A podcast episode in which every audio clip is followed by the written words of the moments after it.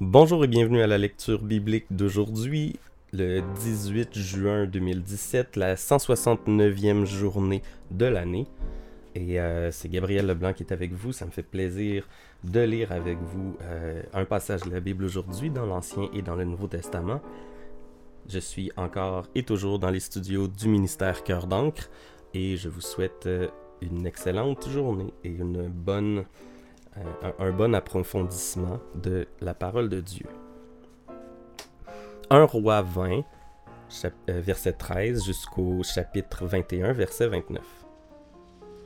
Alors un prophète vint trouver Akab, roi d'Israël, et lui dit Voici ce que déclare le Seigneur. Tu as vu cette grande foule de soldats? Eh bien, je vais les livrer en ton pouvoir aujourd'hui même pour que tu saches que c'est moi le Seigneur. Akab demanda Par le moyen de qui seront-ils livrés en mon pouvoir? Voilà ce que déclare le Seigneur, répondit le prophète. Par le moyen des jeunes soldats recrutés par les chefs de province. Akab reprit Qui engagera le combat? Toi, répondit-il. Akab passa en revue les jeunes soldats recrutés par les chefs des provinces, au nombre de 232, puis il passa aussi en revue toute l'armée d'Israël, au nombre de 7000 combattants. Ils lancèrent une attaque à midi, tandis que Ben-Hadad et les 32 autres rois, ses alliés, continuaient de s'enivrer dans les tentes. Les jeunes soldats passèrent les premiers à l'attaque. Ben-Hadad envoya une patrouille pour voir ce qui se passait. On lui rapporta que des hommes étaient sortis de Samarie. S'ils viennent demander la paix, dit-il, prenez-les vivants. Mais s'ils viennent attaquer, prenez-les aussi vivants. Cependant, les jeunes soldats de et l'armée qui les suivaient étaient sortis de la ville. Ils frappèrent chacun un adversaire, si bien que les Syriens s'enfuirent et que les Israélites se mirent à les poursuivre. Quant à Ben-Hadad, il parvint à se sauver à cheval avec quelques autres cavaliers. C'est ainsi que le roi d'Israël attaqua. Il extermina les chevaux, détruisit les chars et infligea une lourde défaite à l'armée des Syriens. Le prophète vint alors trouver le roi d'Israël pour lui dire Prends courage et réfléchis bien à ce que tu dois faire, car l'an prochain à la même époque, le roi de Syrie reviendra t'attaquer. Les gens de son entourage dirent au roi de Syrie Le Dieu d'Israël est un Dieu des montagnes. Voilà pourquoi les Israélites ont été plus forts que nous. Mais combattons-les dans la plaine. Il est certain que là, nous serons plus forts qu'eux. Maintenant fais donc ceci. Destitue tous les rois, tes alliés, et remplace-les par des gouverneurs. Et toi, recrute une armée aussi nombreuse que celle que tu as perdue, ainsi que des chevaux et des chars en aussi grand nombre qu'avant, puis nous combattrons l'armée d'Israël dans la plaine. Il est certain que nous serons plus forts qu'eux. Ben-Hadad accepta de suivre leurs conseils. L'année suivante, à la même époque, il passa en revue l'armée syrienne, puis il la conduisit jusqu'à la ville d'Afek pour engager le combat contre Israël. Les soldats d'Israël aussi furent passés en revue par Akab et ravitaillés, puis ils marchèrent à la rencontre de leur adversaire. Ils campèrent en deux groupes face aux Syriens. Ils ressemblaient à deux petits troupeaux de chèvres, tandis que les Syriens couvraient le pays. De nouveau, le prophète de Dieu vint trouver le roi d'Israël et lui dit Voici ce que déclare le Seigneur. Puisque les Syriens ont dit que moi, le Seigneur, j'étais un Dieu des montagnes et non pas des plaines, je vais livrer toute leur nombreuse armée en ton pouvoir. Ainsi vous saurez que je suis le Seigneur. Pendant sept jours, ils campèrent les uns en face des autres. Le septième jour, ils engagèrent le combat. Les Israélites battirent les Syriens et tuèrent cent mille soldats à pied en un seul jour. Ceux qui restaient, 27 000 hommes, s'enfuirent dans la ville d'Afek. Mais la muraille de la ville s'écroula sur eux. Cependant, Ben-Hadad, qui avait réussi à fuir, se réfugia en ville dans la pièce la plus retirée d'une maison. Les gens de son entourage lui dirent Écoute, nous avons appris que les rois d'Israël sont des rois pleins de pitié.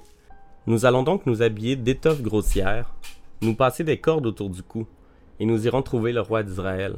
Peut-être qu'il ne te fera pas mourir. Ils se vêtirent donc d'étoffes grossières, se passèrent des cordes autour du cou, se rendirent chez le roi d'Israël et lui dirent Ton esclave Ben-Hadad te supplie d'épargner sa vie. Il est encore en vie? demanda Akab. Eh bien, il est mon frère. Les envoyés de Ben-Hadad trouvèrent que c'était un bon signe et se hâtèrent d'en profiter, en criant Ben-Hadad est donc ton frère Allez le chercher reprit Akab. Ben Hadad sortit de sa cachette et vint vers Akab, qui le fit monter sur son char. Ben Hadad dit à Akab Je veux te rendre les villes que mon père avait prises à ton père. Tu pourras aussi faire vendre les produits de ton pays à Damas, comme mon père pouvait vendre les nôtres à Samarie. Et moi, dit Akab, je vais conclure une alliance avec toi, puis je te renverrai libre. Après avoir conclu cette alliance, il le renvoya libre. À ce moment, le Seigneur ordonna à un membre de la communauté de prophètes de dire à l'un de ses compagnons Frappe-moi mais l'autre refusa. Alors le premier lui dit Puisque tu n'as pas obéi à l'ordre du Seigneur, dès que tu m'auras quitté, un lion te tuera. En effet, l'autre s'en alla et rencontra un lion qui le tua. Le premier alla trouver un autre homme et lui dit Frappe-moi. Celui-ci le frappa et le blessa. Alors le prophète se déguisa ramena sa coiffure sur son visage et alla se poster au bord de la route où devait passer le roi Akab. Lorsque le roi passa, le prophète lui cria Majesté, j'étais en plein combat lorsque quelqu'un est sorti des rangs et m'a amené un prisonnier en disant Garde-moi cet homme. S'il s'échappe, tu payeras cela de ta vie, ou bien tu me verseras trois mille pièces d'argent. Et voici, tandis que j'étais occupé de ci, de là, le prisonnier s'est échappé. Eh bien, tu as prononcé toi-même ta condamnation, lui répondit le roi d'Israël. Aussitôt l'homme releva la coiffure qui cachait son visage, et le roi d'Israël reconnut qu'il était membre d'une communauté de prophètes. Le prophète lui dit alors, Voici ce que déclare le Seigneur. Puisque tu as laissé échapper l'homme que j'avais condamné à mort, tu paieras cela de ta vie, et ton peuple mourra à la place de son peuple. Le roi d'Israël s'en retourna chez lui à Samarie, inquiet et furieux. Après ces événements, voici ce qui arriva. Il y avait à Gisréel un homme appelé Naboth. Il possédait dans cette ville une vigne, tout près d'un palais appartenant à Akab, roi de Samarie. Un jour, Akab dit à Naboth Cède-moi ta vigne pour que je puisse m'en faire un jardin potager, puisqu'elle est juste à côté de mon palais. En échange, je te donnerai une vigne bien meilleure, ou si tu préfères, je t'en paierai le prix. Mais Naboth lui répondit Je n'ai pas le droit devant le Seigneur de te céder la vigne que j'ai héritée de mes ancêtres. Akab s'en retourna chez lui, déçu et furieux à cause de cette réponse de Naboth. Je ne te céderai pas ce que j'ai hérité de mes ancêtres. Il se coucha sur son lit, se tourna contre le mur et ne voulut plus rien manger. Sa femme Jézabel vint le trouver et lui demanda Pourquoi es-tu de mauvaise humeur? Pourquoi ne veux-tu rien manger J'ai parlé à Naboth de Gisréel, répondit-il. Je lui ai dit Cède-moi ta vigne contre de l'argent, ou si tu préfères, je te donnerai une autre vigne en échange. Mais il m'a répondu, Je ne te céderai pas ma vigne. Jézabel lui dit alors, Vraiment? Tu oublies que tu es le roi d'Israël? Relève-toi, mange et réjouis-toi. C'est moi qui vais te donner la vigne de Naboth de Gisraël. Elle écrivit des lettres au nom du roi Akab, et elle marqua avec le cachet royal, et elle les fit porter aux anciens et aux autorités de la ville où habitait Naboth. Dans ses lettres, elle avait écrit ceci. Convoquer la population à une cérémonie de jeûne et demander à Naboth de présider cette assemblée. En face de lui, placez deux vauriens qui l'accuseront d'avoir maudit Dieu et le roi. Ensuite, conduisez-le hors de la ville et jetez-lui des pierres jusqu'à ce qu'il meure. Les anciens et les autorités de la ville de Naboth firent ce que Jézabel leur avait ordonné dans ses lettres. Ils convoquèrent la population à une cérémonie de jeûne et demandèrent à Naboth de présider cette assemblée. Les deux vauriens vinrent se placer en face de Naboth et se mirent à l'accuser devant tout le monde en disant Naboth a maudit Dieu et le roi. Aussitôt on le conduisit hors de la ville et on lui jeta des pierres jusqu'à ce qu'il meure. Alors les autorités de la ville envoyèrent un messager informer Jézabel que Naboth avait été exécuté et qu'il était mort. Lorsque Jézabel apprit cela, elle alla dire à Akab va prendre possession de la vigne que Naboth de Gisraël refusait de te vendre. Il est mort. À cette nouvelle, Akab se rendit à la vigne de Naboth et en prit possession. Alors le Seigneur adressa la parole au prophète Élie de Tishbé. Rends-toi auprès d'Akab, le roi d'Israël qui réside à Samarie, lui dit-il. Il se trouve dans la vigne de Naboth, où il est allé pour en prendre possession. Va lui dire Voici ce que déclare le Seigneur. Ainsi, tu as assassiné quelqu'un, et tu viens maintenant prendre possession de ses biens. Puis tu ajouteras, Voici ce que déclare encore le Seigneur. À l'endroit même où les chiens ont léché le sang de Naboth, les chiens lécheront aussi ton propre sang. Élie alla porter ce message à Akab qui lui dit Eh bien, mon ennemi, tu m'as retrouvé. Oui, je t'ai retrouvé, dit Élie. Et puisque tu as pris plaisir à faire ce qui déplaît au Seigneur, voici ce qu'il déclare. Je vais envoyer le malheur sur toi, je te ferai disparaître, j'exterminerai d'Israël tous les hommes de ta parenté, enfants et adultes. Je traiterai ta famille comme j'ai traité celle de Jéroboam, fils de Nébat, et celle de Bacha, fils d'Aïa, parce que tu m'as grandement irrité et que tu as poussé le peuple d'Israël à pécher. Et, ajouta Élie, le Seigneur a aussi parlé contre Jézabel en déclarant Les chiens dévoreront Jézabel au pied de la muraille de Gisraël. De plus, roi Akab, tout, tout membre de ta famille qui mourra dans la ville sera dévoré par les chiens, et celui qui mourra dans la campagne sera déchiqueté par les vautours. On n'a certainement jamais vu personne prendre autant de plaisir que le roi Akab à faire ce qui déplaît au Seigneur. C'est qu'il y était poussé par sa femme Jézabel. Il a agi d'une façon particulièrement abominable lorsqu'il adorait des idoles, tout comme les Amorites que le Seigneur avait chassés pour faire place au peuple d'Israël. Lorsque le roi Akab eut entendu le message du Seigneur, il s'humilia en déchirant ses vêtements en portant une étoffe grossière directement sur la peau et en jeûnant. Il gardait sur lui cette étoffe grossière même pour dormir, et il marchait à pas lents. Alors le Seigneur adressa la parole à Élie de Tishbé. Regarde combien Cab est devenu humble devant moi, dit-il. Puisqu'il s'est humilié ainsi, je n'enverrai pas le malheur sur sa famille pendant son règne, mais pendant celui de son fils.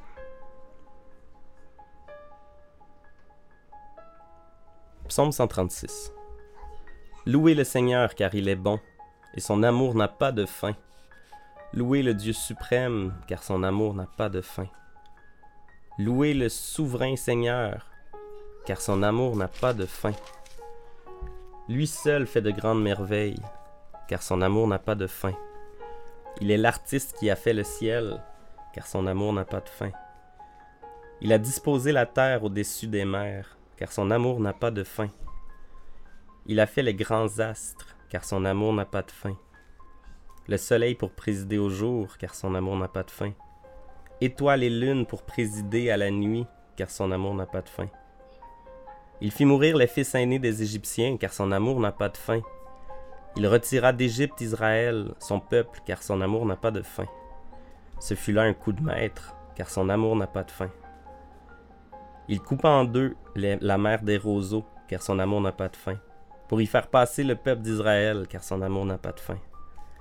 Mais il fit tomber l'armée du Pharaon, car son amour n'a pas de fin. Il accompagna son peuple au désert, car son amour n'a pas de fin. Il abattit de grands rois, car son amour n'a pas de fin. Il massacra des rois puissants, car son amour n'a pas de fin. C'était Sion, roi des Amorites, car son amour n'a pas de fin et Og, roi du Bachan, car son amour n'a pas de fin. Il donna leur pays en patrimoine, car son amour n'a pas de fin. En patrimoine à Israël, son serviteur, car son amour n'a pas de fin. Dans notre malheur, il a pensé à nous, car son amour n'a pas de fin.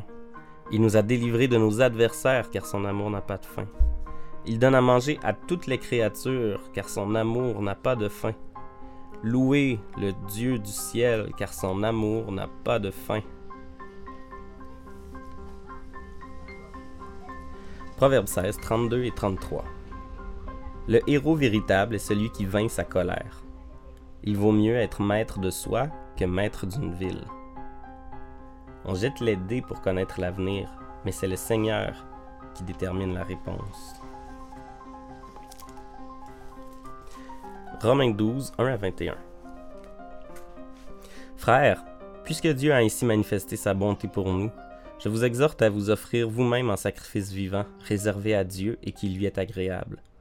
C'est là le véritable culte que vous lui devez. Ne vous conformez pas aux habitudes de ce monde, mais laissez Dieu vous transformer et vous donner une intelligence nouvelle.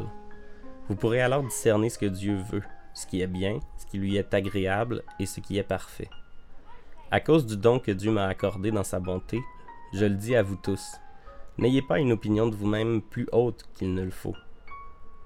Ayez au contraire des pensées modestes, chacun selon la part de foi que Dieu lui a donnée. Nous avons un seul corps, mais avec plusieurs parties qui ont toutes des fonctions différentes. De même, bien que nous soyons nombreux, nous formons un seul corps dans l'union à Christ et nous sommes tous unis les uns aux autres comme les parties d'un même corps. Nous avons des dons différents à utiliser selon ce que Dieu a accordé gratuitement à chacun.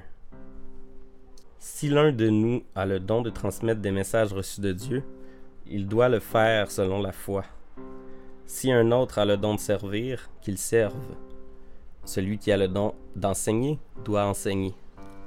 Celui qui a le don d'encourager les autres doit les encourager.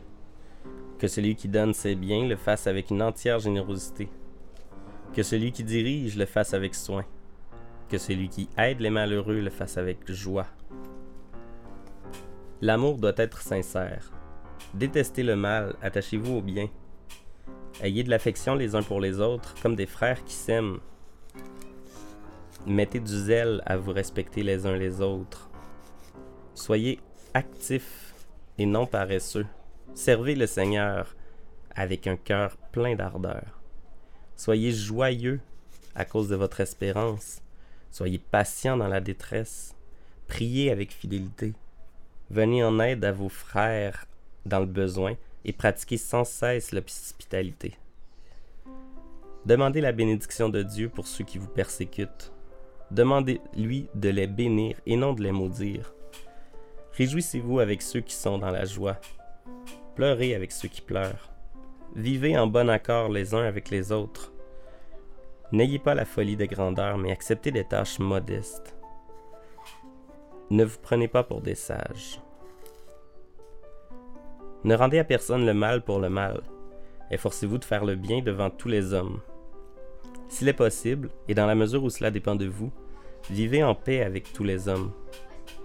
Mes chers amis, ne vous vengez pas vous-même, mais laissez agir la colère de Dieu, car l'Écriture déclare C'est moi qui tirerai vengeance, c'est moi qui paierai de, de retour, dit le Seigneur. Et aussi, si ton ennemi a faim, donne-lui à manger. S'il a soif, donne-lui à boire, car en agissant ainsi, ce sera comme si tu amassais des charbons ardents sur, la, sur sa tête. Ne te laisse pas vaincre par le mal, sois au contraire vainqueur du mal par le bien. Oui, Seigneur Dieu, cette lettre aux Romains est pleine de, de trésors, pleine de, de conseils puis de sagesse. Aide-nous, Seigneur, à accepter euh, avec humilité les tâches modestes qu'on doit faire. Permets-nous de ne pas nous croire sages. Mais euh, donne-nous, je te prie, le, le, le don de te servir. Tout le monde a des dons différents, puis chacun de ces dons te sert.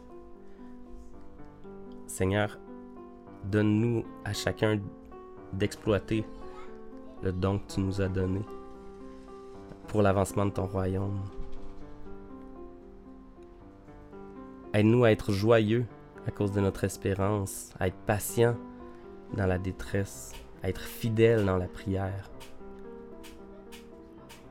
Aide-nous à nous respecter les uns les autres, à être actifs et non paresseux. Aide-nous à lire ta parole, à la méditer. Et au bout, on sera vainqueur du mal par le bien. Seigneur, c'est toi qui places devant nous les obstacles. Tu connais l'avenir, tu connais les choix qu'on doit faire. Et euh, c'est pour ça que les proverbes disent on, jette les dés pour connaître l'avenir, parce que pour nous, des fois ça semble illogique ou euh, ou euh, contraire à ce qu'on souhaite, mais euh, c'est le Seigneur qui détermine l'avenir. C'est toi qui, euh, qui place devant nous les, obstacles et les portes ouvertes aussi qui nous permettent d'aller dans telle ou telle direction. Alors Seigneur, je te prie que tu donnes à chacun le zèle de, de, de sans cesse essayer de travailler pour toi, de garder en tête constamment qu'on est ici pour te glorifier. Amen.